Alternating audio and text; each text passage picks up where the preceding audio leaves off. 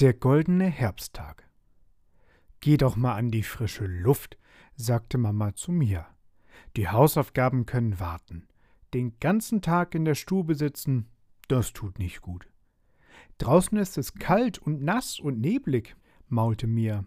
Mama lachte. Sieh mal aus dem Fenster, Stubenhockerin. Die Sonne hat den Nebel vertrieben. Sie macht den Tag golden. Sie ging zum Fenster und öffnete es. Golden? fragte Mia und dachte an eine Schatulle voller Goldschmuck. Das will ich sehen. Sie schlüpfte in ihren goldgelben Pullover, der zu einem goldenen Oktober passte, und stolzierte in den Garten. Mama hatte recht. Es war nicht mehr kalt und nicht mehr nass, und die Sonnenstrahlen ließen die gelben und roten und braunen Blätter an den Bäumen und Büschen funkeln und gleißen. Wie Juwelen sehen sie aus, freute sich Mia. So gefällt er mir, der Oktober. Sie setzte sich ins Gras und hielt ihr Gesicht in die Sonne. Wie gut das tat. Man konnte glauben, es sei Frühling oder Sommer. In einen T-Shirt-Tag hatte sich der Nebeltag verwandelt. Es dauerte nicht lange, und Mia zog den Pullover aus. Sommer im Oktober, das ist toll, rief Mia Katze Mimi zu, die auf der Gartenmauer lag und schlief. Und Frühling, hörst du? Auch den Frühling sollst du nicht vergessen, sagte ein Stimmchen. Mia stutzte. Wer hatte da gesprochen? Da! Es war der Löwenzahn, der am Rand der Wiese neben einer Kapuzinerkresse und einer Herbstaster blühte. Ein Löwenzahn im Oktober? Und überhaupt? Seit wann konnten Blumen sprechen? An goldenen Tagen können die Menschen manchmal unsere Sprache verstehen, erklärte der Löwenzahn da auch schon, als ob er Mias Gedanken erraten hatte. Mia beschloss, sich über nichts mehr zu wundern. Du bist eine Frühlingsblume, sagte sie deshalb nur. Genau, die Löwenzahnblüte kicherte.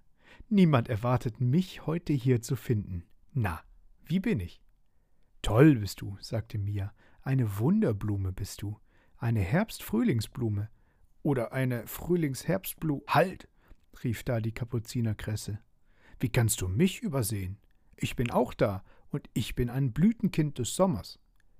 Ich auch, warf der Löwenzahn ein.